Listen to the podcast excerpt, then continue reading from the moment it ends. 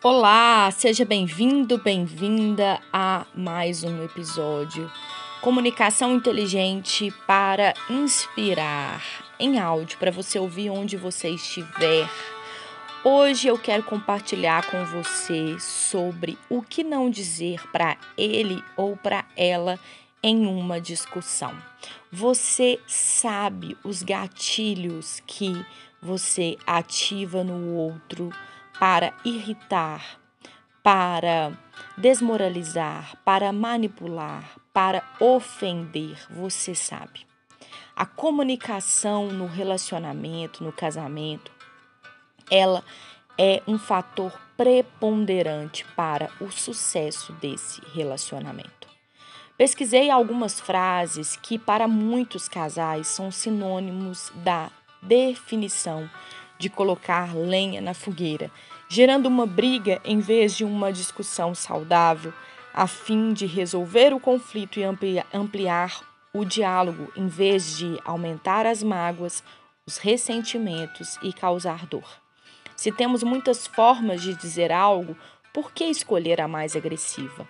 É possível sim se comunicar de forma inteligente. Começa pelo conhecimento e respeito pelo outro. Ativar o melhor no outro em vez do que é pior é um caminho frutífero para as conversas no relacionamento. No meu canal, no Instagram, no meu perfil, arroba Thalita Dyer, tem este conteúdo em texto com todas as frases. Eu não vou detalhar todas aqui porque é possível que você entre em contato comigo lá.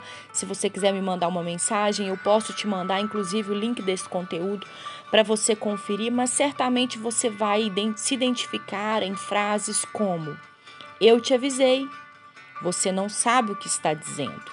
Faça como quiser, você sempre faz do seu jeito mesmo. Ou frases como você deveria fazer isso, isso e isso, impondo ao outro a sua própria vontade, o seu próprio jeito. Frases como não tô nem aí. Talvez fosse melhor eu deixar você. Todo dia é uma briga diferente. Será mesmo que todo dia é uma briga diferente? Eu não acredito isso em você. Isso não vem ao acaso. Eu faço terapia, eu sou isso, sou aquilo, dizendo tudo que você é e que o outro não é, o diminuindo. Eu te odeio na raiva, no momento de ódio, ali no momento de, de aquele ressentimento. Não diga na hora da briga o que você só sente ou pensa com raiva, triste, frustrado ou desapontado. As emoções negativas vão passar. As marcas das falas e atitudes que machucam podem gerar danos duradouros. Decida amar e não ser movido, movida pelas suas emoções.